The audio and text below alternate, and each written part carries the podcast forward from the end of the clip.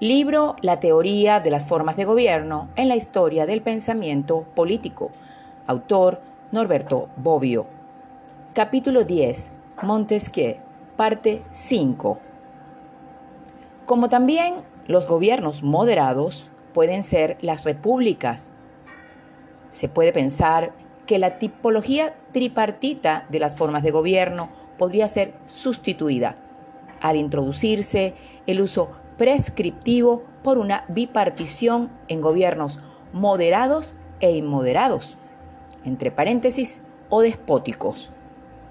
Esto lo confirma el título del capítulo 10 del libro 3, entre comillas, distinción de la obediencia en los gobiernos moderados y en los despóticos. Entonces conviene preguntarse una vez más, ¿Qué es lo que hace de un régimen político un gobierno moderado?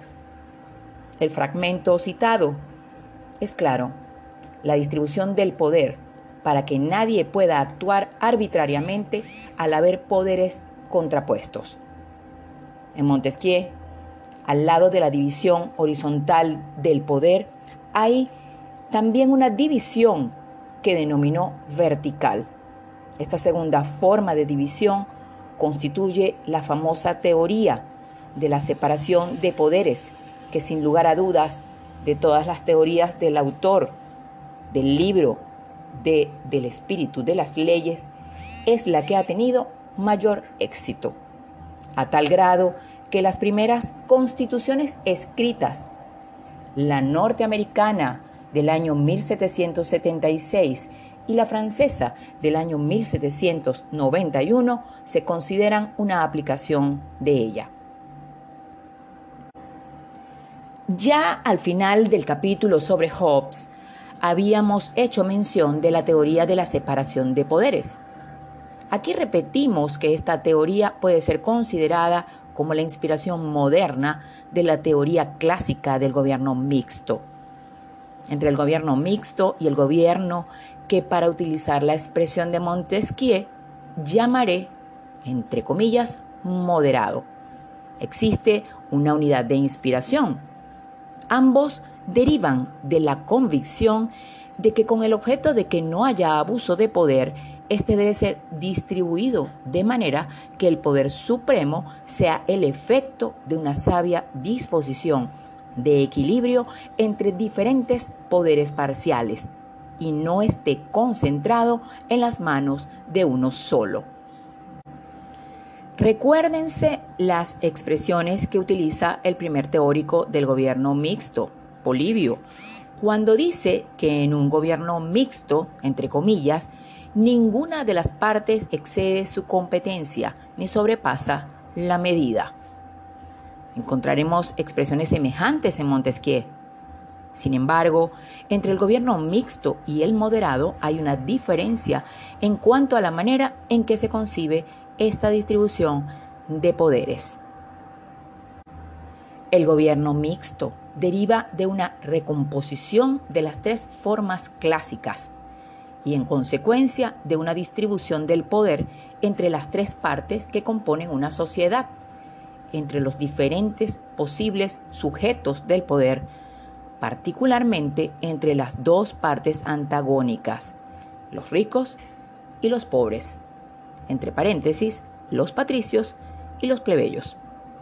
En cambio, el gobierno moderado de Montesquieu deriva de la disociación del poder soberano y de su división con base en las tres funciones fundamentales del Estado, la legislativa, la ejecutiva y la judicial no se excluye que las dos divisiones puedan coincidir cuando a cada una de las tres partes se le confíe una de las tres funciones.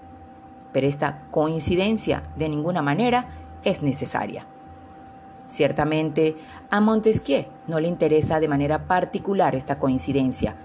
Lo que llama la atención a Montesquieu de manera fundamental es la separación de poderes según las funciones, no la división basada en las partes constitutivas de la sociedad.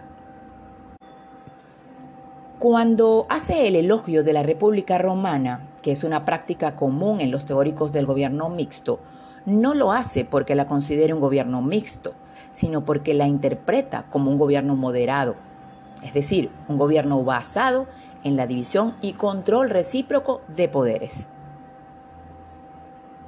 Cita textual.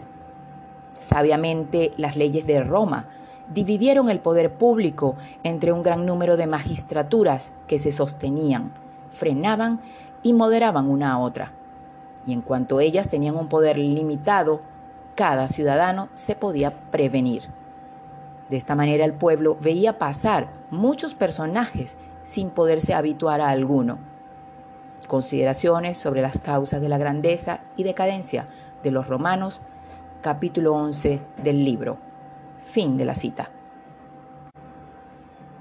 Montesquieu expone la teoría de la separación de poderes en el libro 11, que trata de las leyes que forman la libertad política.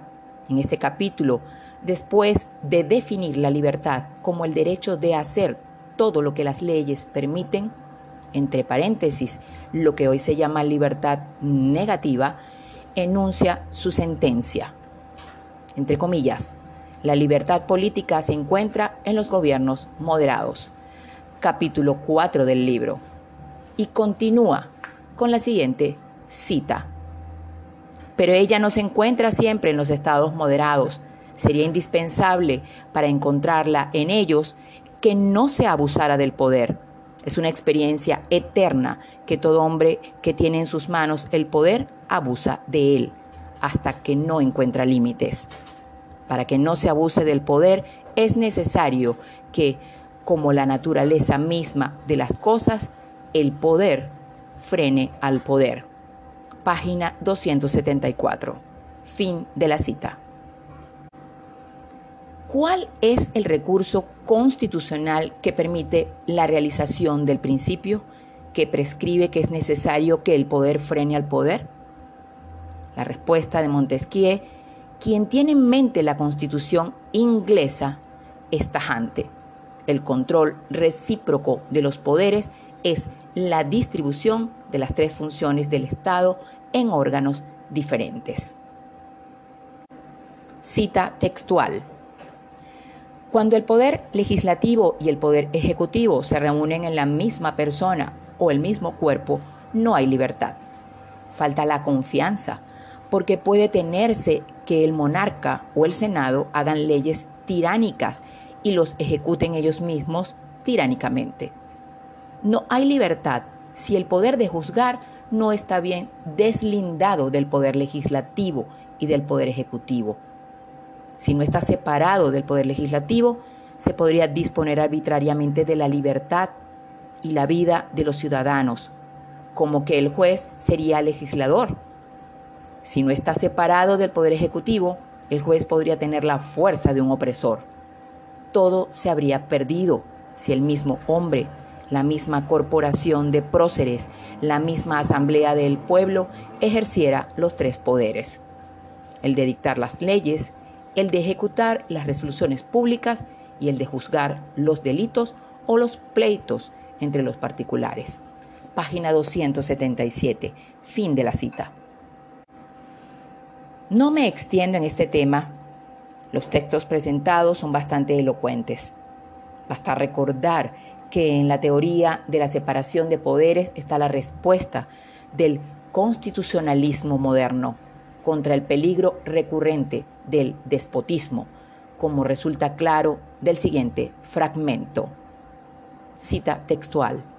Los príncipes que han querido hacerse tiranos han comenzado siempre por reunir en su persona todas las magistraturas. Página 278. La importancia que Montesquieu atribuye a la separación de poderes que caracteriza a los gobiernos moderados confirma la tesis de acuerdo con la cual la tripartición de las formas de gobierno en república, monarquía y despotismo, que corresponde al uso descriptivo e histórico de la tipología, se ve acompañada por otra tipología más simple con respecto al uso prescriptivo, que distingue los gobiernos en moderados y despóticos. Fin del capítulo.